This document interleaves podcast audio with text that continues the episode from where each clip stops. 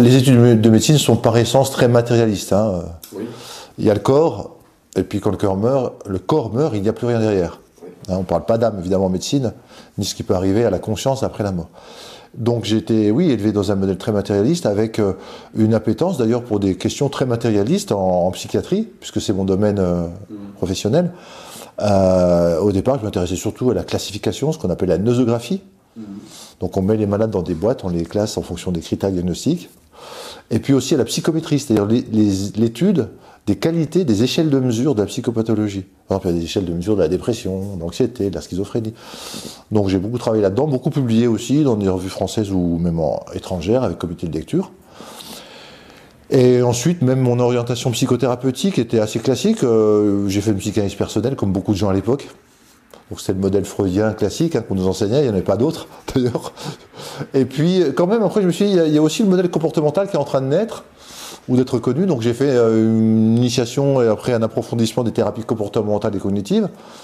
Et ça, c'était quand même un modèle différent de la psychanalyse. C'est un modèle qui est encore plus matérialiste et plus rationnel et plus classique, je dirais.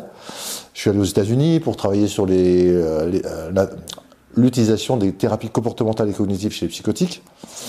Et après, donc, j'ai écrit différents livres là, sur la réhabilitation sociale et psychotique, la psychothérapie cognitive des psychotiques, deux livres. J'étais chef de clinique aussi J'étais, oui, praticien hospitalier. Donc, j'étais d'abord, euh, j'étais d'abord interne, puis, euh, je ne sais plus comment on appelle ça, PH. Ensuite, chef de clinique universitaire, et ensuite praticien hospitalier dans le service euh, universitaire du professeur Marie Cardine. Oui, oui, tout à fait. Et euh, donc au départ, j'ai beaucoup publié dans le domaine très classique de la psychiatrie. Hein, euh, et après, quand même, là où j'ai commencé à évoluer, c'est que je me suis dit, bon, bah, il y avait la psychanalyse, les thérapies comportementales, mais il n'y a pas que ça. Il y a aussi les thérapies humanistes. Donc je me suis intéressé à Gestalt. Donc j'ai, j'ai, les thérapies humanistes? Eh ben, c'est toutes les, oui, alors c'est toutes les thérapies. C'est la troisième voie hein, par rapport à la psychanalyse et les thérapies comportementales et cognitives. C'est toutes les thérapies qui s'utilisent, qui s'intéressent, pardon, à l'humain, mais dans toutes ses dimensions, c'est-à-dire affective, cognitive, corporelle, comportementale, spirituelle, qui, bah c'est Perls, hein, c'est Fritz Perls qui a créé la Gestalt notamment, qui est une des principales, mais aussi Rogers, donc son, approche centrée sur la personne, Maslow, enfin c'est tous des grands noms de la thérapie humaniste. En fait, c'est des gens qui euh, vont aller directement au contact avec l'être, ils cherchent le contact direct. C'est finalement des thérapies de la conscience, puisque tout est bon euh, à utiliser dans les thérapies, euh, Gestalt thérapie par exemple. Contrairement à la psychanalyse, par exemple, qui maximise le, transfert et qui minimise le contre-transfert, c'est-à-dire qu'on doit faire en sorte que le patient amène sa maladie, développe sa maladie avec le thérapeute, pour ensuite pouvoir intervenir dessus, c'est-à-dire maximiser le transfert du patient sur le thérapeute, et qui minimise le contre-transfert, c'est le thérapeute doit être le plus neutre possible, le moins s'appliquer possible, le moins envoyer ses propres émotions ou stimuler ses, propres émotions en face du patient. Au contraire, dans les thérapies humanistes, on cherche à minimiser le transfert, c'est-à-dire quand le patient commence à, nous prendre pour son père, sa mère ou ce que vous voulez, on confronte ça tout de suite, on le met en jeu de rôle ou en psychodrame, ou on utilise le groupe pour euh, que la personne choisisse son père ou sa mère dans le groupe et, que le père et la mère réagissent différemment et donc ça oblige la personne à se, repositionner par rapport aux figures parentales intériorisées. Donc, on, minimise le transfert, on, l'empêche de se développer, mais au contraire, on lui permet d'avoir une autre, une autre issue, de, de défaire les schémas cognitivo-affectifs précoces qu'on a forgé envers nos parents, puis qu'ensuite on, on, transfère sur les autres qu'on rencontre plus tard quand on est grand. Là, au contraire, on le confronte et on le dissout. Et par contre, on maximise le contre-transfert. Là, le thérapeute, non seulement ne doit pas rester neutre, mais il peut engager toutes ses émotions, tout son, tout son être. Donc c'est beaucoup plus difficile pour le thérapeute. Il faut y aller avec les tripes, avec euh, le cœur. Euh, là, ça permet en fait d'avoir des thérapeutes vivants et euh, audacieux et qui utilisent toute la palette euh, des, possibilités humaines. C'est-à-dire qu'en psychanalyse, on n'utilise pas toute la palette. On est assis à côté, euh, le, patient est allongé, et il faut surtout pas le toucher, il faut surtout pas euh, se mettre à parler de ses émotions, etc. Alors que là, c'est l'inverse. Donc c'est la troisième voie. Puis après, j'ai vu qu'il y avait aussi les thérapies systémiques qui s'étaient développées. Donc je me suis aussi formé aux thérapies familiales, systémiques. Systémique, oui. oui, familiales. Voilà. Du coup, j'avais écrit un livre qui s'appelle Les bases de la psychothérapie, approche intégrative et éclectique. Éclectique, ça veut dire qu'on peut se servir de toutes les, méthodes possibles pour un seul patient, au lieu qu'un patient entre dans une école et ensuite subisse, entre guillemets, l'idéologie de cette méthode et n'ait le droit qu'aux techniques de cette méthode. Et bien là, il faut avoir accès à tout, à tout ce qui existe. et on intégrait ça, c'est-à-dire que c'était pas non plus un, bazar, euh, un inventaire à l'après-vert où euh, on faisait un peu tout et n'importe quoi sans contrôle. Non, il y avait des concepts intégratifs, par exemple le concept de relation d'objets intériorisés ou de schéma cognitif dysfonctionnel précoce C'est-à-dire qu'il y avait des, des concepts qui permettaient d'utiliser toutes les interventions en gardant quand même une, euh, une cohérence. euh, en étant au cœur du, du problème pour la personne. Donc en fait, moi j'appelle ça les, des thérapies non procustéennes. Pourquoi? Parce que dans l'Antiquité, Procuste, Procuste, il invitait ses hôtes dans, dans un lit, et si euh, ce qui dépassait du lit, il le coupait, ou si jamais il- il- la personne n'était pas à la taille du lit, il le faisait tirer par des chevaux pour que ça donne. Donc c'était une image pour dire que les patients, souvent, ils arrivent avec leur personnalité et on les coupe ou on les, on les étire pour qu'ils collent au cadre de la méthode. Et si, si jamais la méthode ne marche pas, c'est qu'ils ont été résistants. C'est pas les bons patients. Alors que là, c'est l'inverse. C'est le lit qu'il faut adapter à la taille des gens. Donc c'est utiliser tout ce qui existe de possible dans le domaine des psychothérapies pour euh, faire un soin sur mesure. C'était ça le principe des thérapies intégratives éclectiques. Ça, c'était ma première intégration en fait. C'était de ce qui existait dans le monde visible, dans le monde un peu rationnel, être connu, et académique ou euh, Oui. quasi académique. Voilà, mainstream. Voilà. Et, mais après, il y a- il y a- il y a- quand j'ai commencé à me former à l'EMDR, Oui. j'ai commencé à voir que les gens se mettaient en état modifié de conscience, et moi aussi d'ailleurs, et, qu'il se passait des choses bizarres. Et ça m'a donné envie de me former à l'hypnose. Parce que je me suis dit, oh là, ils sont quasi en hypnose, les gens, sans, sans l'avoir cherché. Et en hypnose, il m'est arrivé, alors euh, c'est là que, ça, tout a commencé, il m'est arrivé une expérience un peu extraordinaire au cours d'une euh, de la formation, on se faisait de l'hypnose les uns sur les autres, des exercices quoi. Et à un moment, pendant une après-midi entière, pendant chaque fois que je rentrais en hypnose, euh, il y avait une entité euh, angélique, enfin je- moi je l'appelle comme ça, dans le cas très aimante, très lumineuse, très douce et très bonne, qui, qui était à côté de moi. Alors euh, ça m'a fait bizarre parce que je m'y attendais peu tôt, j'étais état euh, d'auto-hypnose ou tu étais hypnotisé alors, on, s'hypnotise entre nous à titre d'exercice, parce que dans les formations, Oui. on se fait sur soi-même, on se fait sur soi-même, ce qu'on fera plus tard sur les patients. Sinon, on n'a aucune pratique, aucune expérience de ce qu'on va faire. Donc, on expérimentait. Et moi, qui n'étais pas du tout dans, ce trip-là, j'avais absolument pas réfléchi à ces choses-là avant. hein. Je me suis dit, waouh, c'est quelque chose de fou, quoi. Et, et pour te dire, Ouais. quand je suis rentré chez moi, j'ai un chat noir d'ailleurs qui est toujours vivant. Il est venu vers moi, il ne le faisait jamais, hein. Il s'est mis contre moi, il a mis une patte sur mon cœur, il est resté pendant pff, trois quarts d'heure. Je lui dis, alors là c'est intéressant, parce que là on ne peut pas parler d'effet placebo ou de suggestion. À moins que mon chat soit tellement télépathe et intelligent, alors qu'il avait vu, saisi, vu à distance, vision à distance et tout, et qu'il a ensuite euh, dit, bon je veux l'aider. Mais pour moi c'est mieux qu'une preuve humaine, quoi, une preuve animale, qui vient faire un comportement étrange, inhabituel, et vraiment en rapport avec mon état, quoi, si tu veux. Et alors du coup, je me suis intéressé aux anges gardiens aux entités. J'ai lu euh, le livre de Jovanovic, euh, Enquête sur l'existence des anges gardiens. Et du coup, je me suis intéressé aux expériences extraordinaires. J'ai lu Groff, euh, Quand l'impossible arrive, un de ses livres. Et que dans le livre, enfin bref, je me suis intéressé aux psychédéliques. Et le psychédélique, ça a ouvert au chamanisme. Et j'ai commencé à me former au chamanisme, et là, ça a ouvert au, au monde des esprits. Et, et là, il n'y a plus de borne, plus de limite. Parce que je m'apercevais qu'en fait, c'était un seul et même domaine.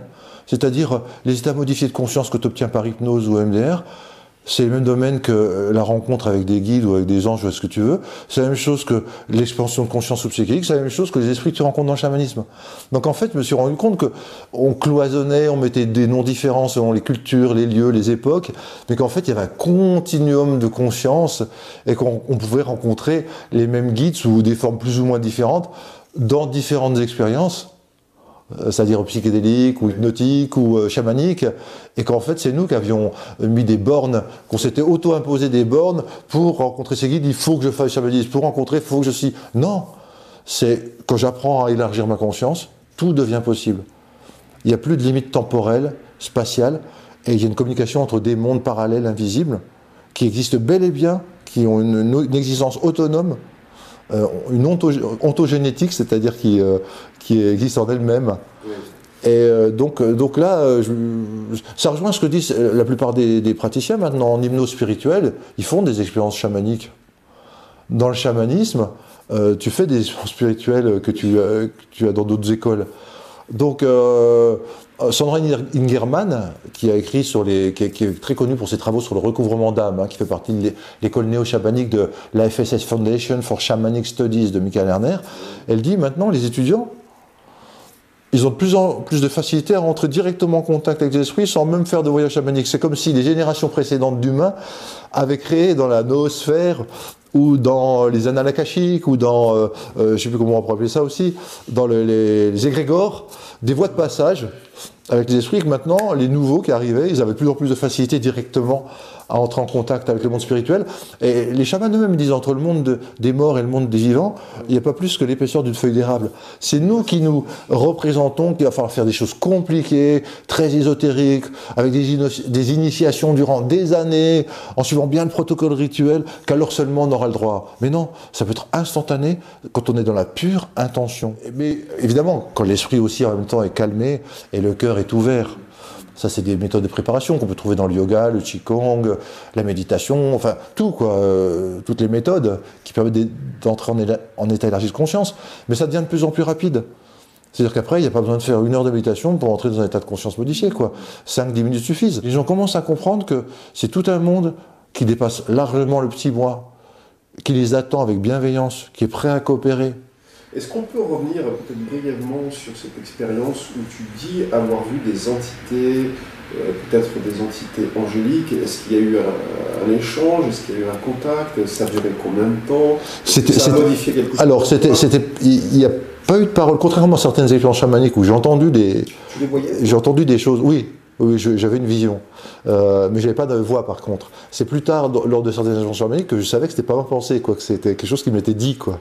Ah non, c'est impressionnant parce que tu fais vraiment la différence quand ça arrive, hein. Et tu te dis pas, je suis fou, parce que tu sais bien que c'est quelque chose de- d'intelligent, de, bienveillant. Moi, jusqu'à maintenant, j'ai eu de la chance, franchement. Sauf une fois, mais en, en même temps, j'étais quand même protégé. Je suis jamais tombé sur un truc négatif.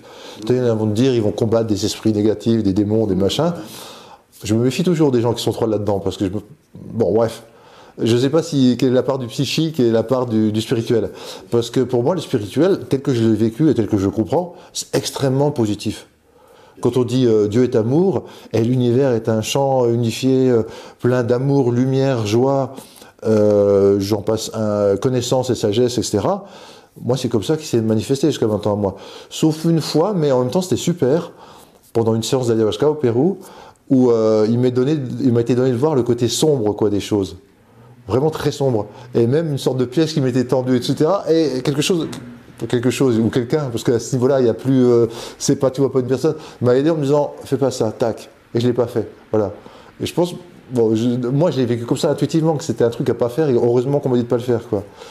Mais autrement, j'ai vu aussi des esprits euh, rampants, agressifs et tout, qui disparaissaient quand les chamans commençaient à, chanter des, icaros, quoi, des chants sacrés, et que la lumière sortait de leur tambour et les, repoussait. Ça, je l'ai vécu, je l'ai vu, j'ai senti. Enfin, ça, c'est pour moi, c'est aussi réel que la réalité, si tu veux. Donc c'est plus tard. Mais quand j'étais en présence de cette entité angélique, j'étais surtout en présence de ce que les gens qui font l'expérience de mort imminente vi- vivaient, c'est-à-dire la lumière, de l'amour, la bienveillance, comme, euh, je sais pas, une sorte de super parent aimant, quoi, qui est là et qui, te, qui est juste là à tes côtés et qui, t'es bien avec lui, t'as envie de te blottir contre lui, quoi, c'est plutôt ça, quoi, en fait.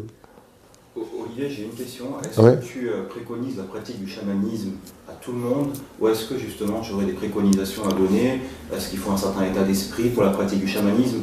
Euh, Quel est ton avis sur la, sur la question? Bah, le chamanisme tel qu'il est enseigné hein, aux Occidentaux, c'est-à-dire soit par. Il y a deux principales écoles en France. Tu as la FSS, Foundation for Shamanic Studies, et puis tu as l'école Nature, Conscience et Chamanique. Et chamanisme, pardon. C'est les deux principes. Enfin, moi, je trouve, ayant vécu beaucoup de choses, c'est les principales les plus sérieuses, celles qui donnent l'enseignement le plus global, le plus cohérent, euh, euh, le plus protégé dans le sens. euh, ils, font comme gaffe à ce que les gens. Des, ce ne sont pas des gens qui sont pré-psychotiques ou psychotiques qui arrivent avec leur délire, parce que là, ils, perturberaient tout le groupe et ça ne servira à rien. Quoi. Ils sont déjà trop hors de leur corps et trop hors, de la réalité. Alors que les chamans, ils apprennent justement à entrer en état modifié de conscience quand ils veulent et en sortir quand ils veulent, à maîtriser ça. Donc j'ai jamais vu quelqu'un au cours des multiples stages de chamanisme que j'ai fait ou de multiples passages avec des chamans décompenser complètement et euh, ou s'il a décompensé, il aurait pu décompenser avec, avec, euh, en buvant de l'alcool ou en ayant un accident de la route ou c'est-à-dire des gens qui étaient tellement fragiles que de toute façon n'importe quoi, une rupture amoureuse, ils auraient fait décompenser. Donc on peut pas attribuer ça au chamanisme. Mais le chamanisme tel qu'il est pratiqué maintenant, en, en- le néo-chamanisme en France ou ailleurs dans les pays occidentaux, il n'est pas dangereux. Tout le monde peut le faire. Après, tout le monde n'aura pas l'appétence pour. Euh, tous les chemins mènent à Rome, mais il y a des chemins différents qui mènent à Rome. Je ne veux pas dire à tout le monde de faire du yoga, pas à tout le monde de faire du qigong ou n'importe quoi, mais trouvez, vous, ce qui, ce qui parle le plus à votre âme qui a envie de, s'incarner, d'éprouver la joie de vivre dans votre corps. C'est quoi qui va lui donner le plus envie de vous contacter par biais d'intuition, de synchronicité, de rêve, par les animaux? Trouvez votre, votre voie, quoi, c'est tout, votre voie personnelle. Il y en a plein maintenant, il y a une telle offre maintenant qu'on va pas dire aux gens faites ceci ou faites cela, c'est à eux d'essayer. Après, il faut pas faire du tourisme spirituel, c'est-à-dire rester superficiel et, aller faire un stage de ceci, puis de cela, puis de façon incohérente, et puis jamais entrer dans, un, dans une voie. Il y a un moment, euh, tous les gens qui sont dans la spiritualité, ils, trouvent une voie qui leur convient et ils creusent un peu.